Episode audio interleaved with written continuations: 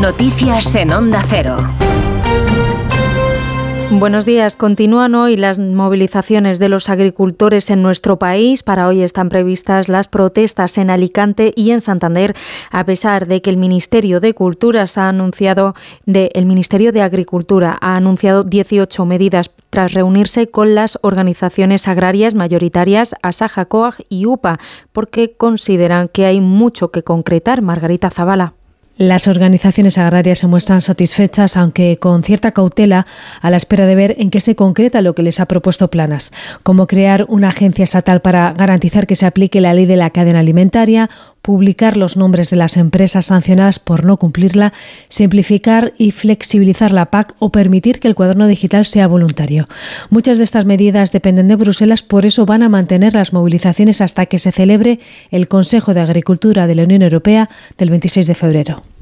En plenas negociaciones por la ley de amnistía entre el Partido Socialista y los partidos independentistas, el conseller de Derechos Sociales de la Generalitat de Cataluña, el Carles Campuzano de Esquerra, ha afirmado que el Gobierno central está abierto a indultar a las personas que no queden incluidas en la ley de amnistía cuando la apliquen los jueces, según decía en la televisión pública. I per altra banda, sabem eh, que si hi ha persones que finalment no queden eh, incloses amb l'amnistia, els mecanismes dels indults existeixen i el govern espanyol està obert También acusa a Junts, que votó en contra del texto hace dos semanas, obligando a una nueva negociación, de actuar con irresponsabilidad y demostrar poco respeto a quienes podrían beneficiarse. Desde Junts, su secretario general Jordi Turul ha asegurado que pondrán lo mejor en la negociación con el PSOE por la amnistía para que pueda salir adelante, pero lamenta las declaraciones de Campuzano contra la postura de Junts en la amnistía. No, yo no contestaré a las palabras. No, yo no contestaré a las palabras del conseller Carlas Campuzano porque siguiendo el criterio del conseller Carlas Campuzano, entre otras cosas, lo que no se hubiera llegado a hacer es el referéndum del 1 de octubre. Por tanto, si su opinión es apoyar más al PSOE que al independentismo, es su opinión. Lo respetamos, pero no lo compartimos. Por eso supongo que estamos en dos espacios políticos diferentes. Supongo que estamos en dos espacios políticos diferentes.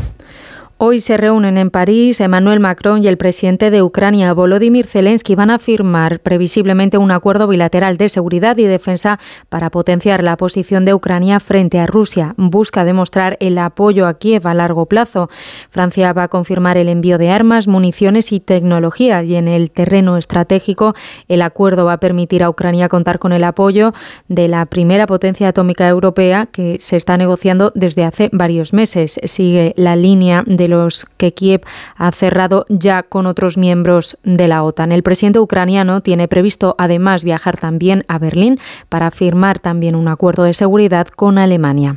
En cuanto al conflicto en la franja de Gaza, la Comisión Europea ha señalado, en respuesta a la carta enviada por España e Irlanda, que la suspensión del acuerdo de asociación con Israel debe ser propuesta por el alto representante para política exterior, por Josep Borrell, o por el propio Ejecutivo Comunitario, mientras que cualquier decisión respecto al acuerdo requiere de la unanimidad de los 27.